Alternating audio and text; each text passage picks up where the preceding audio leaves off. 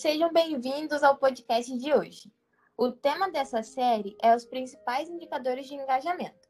Os participantes são Carlos Eduardo, Mariana, Luiz Fernando e eu, Alanda. Vamos começar as apresentações através por mim. Prazer, eu me chamo Alanda Mariana, gente. Tenho 20 anos e faço curso de administração na FAESA. Eu trabalho na empresa da minha família, no ramo de restaurante e lanchonete, e também sou fotógrafa. Eu me chamo Carlos, tenho 19 anos, também faço administração na FAESA e no momento eu estou apenas estagiando. Oi, me chamo Mariana, tenho 24 anos, faço administração também na FAESA. Recentemente abri uma empresa de design gráfico na internet. Fala, gente, eu sou Luiz Fernando, estudante do quarto período de administração na FAESA, tenho 24 anos e trabalho na empresa dos meus pais, mais centrado na fábrica e distribuição de açaí. Então, para início de conversa, vamos entender melhor o que é engajamento. Engajamento nada mais é do que participar de uma forma voluntária de algo. Ele é importante também, pois é uma forma de demonstrar comprometimento e mostra que você se importa.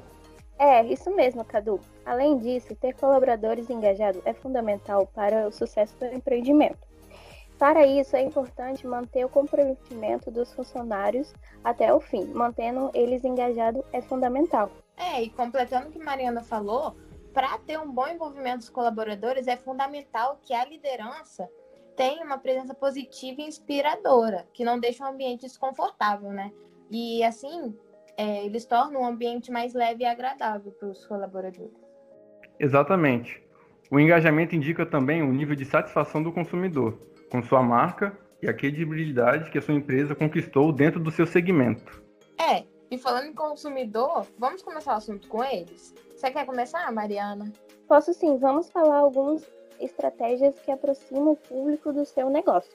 De início, é importante saber quem é seu público e quais são os desejos e preferência dele no mercado, o que aumenta a satisfação.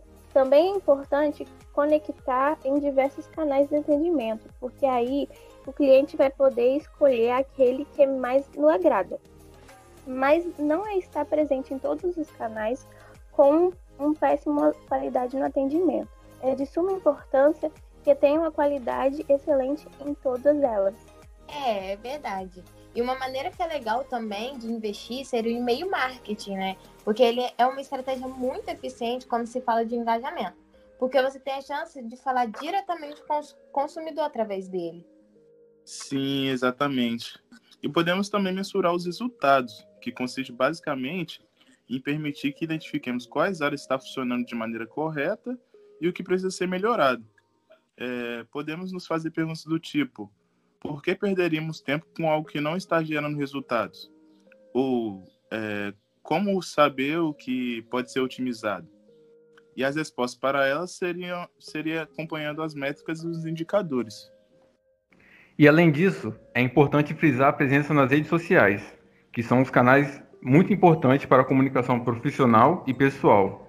Tendo em vista isso, é de suma importância fortalecer também a cada dia a presença nesse meio, principalmente no Brasil, que o público passa cerca de 3 horas e meia por dia nas plataformas digitais, o que acaba reforçando que temos que estar cada dia mais presente, seja criando conteúdo mais relevante para os usuários ou informações mais ricas em conhecimento e que atraem a atenção deles. Sim, verdade. Porque isso ajuda a solucionar um problema existente do cliente. É, ele vai aprender mais sobre o assunto e conseguir colocar em prática mais facilmente o, é, pelo acesso à rede social. É, gente, mas no meio disso tudo não podemos esquecer da criatividade, né? Porque ela será o diferencial do seu conteúdo. Do que adianta mergulhar de cabeça nesse mundo em que a concorrência é bastante alta e entregar mais do mesmo? É. E para isso, a criatividade tem que ser uma coisa muito inovadora e exclusiva no mercado sendo útil para quem está recebendo do outro lado. E para a empresa fluir bem em seu engajamento, também é importante que seus colaboradores tenham alguns aspectos legais, como, por exemplo, estar tá alinhado aos valores e objetivos da empresa. Porque assim eles vão se sentir mais conectados com a empresa e vai, vai fazer com que o seu engajamento seja bem melhor. Isso, isso mesmo.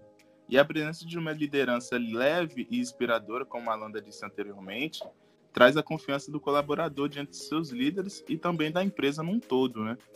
Também é de suma importância que os colaboradores tenham um ambiente de trabalho harmonioso e agradável, o que acaba facilitando a interação com seus colegas e não fica aquele clima chato, né? Onde ninguém gosta de ninguém e trabalhar em um lugar que é assim fica muito chato. Sim. Sim, é verdade. Outro meio também de engajar os colaboradores da, empresa é fazendo com que eles se sintam parte da empresa, participando de momentos importantes e ser, serem ouvidos sempre que tem uma opinião para dar.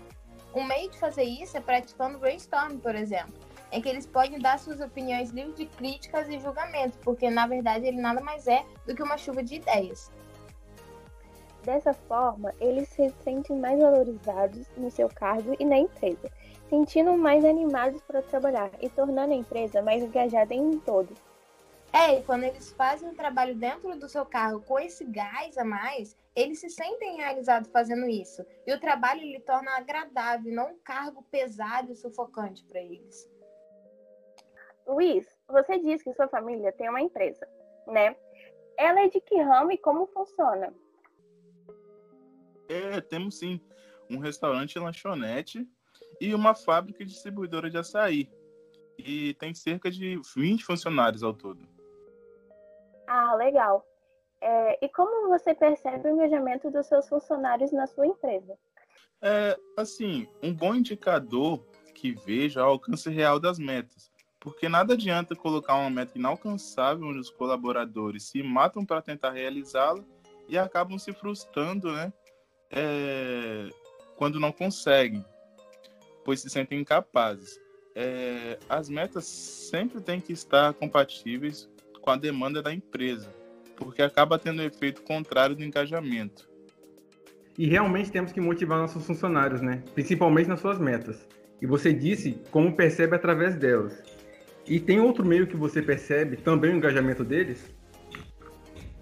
Sim, é, outra maneira em que buscamos o engajamento é realizando confraternizações mensais, né?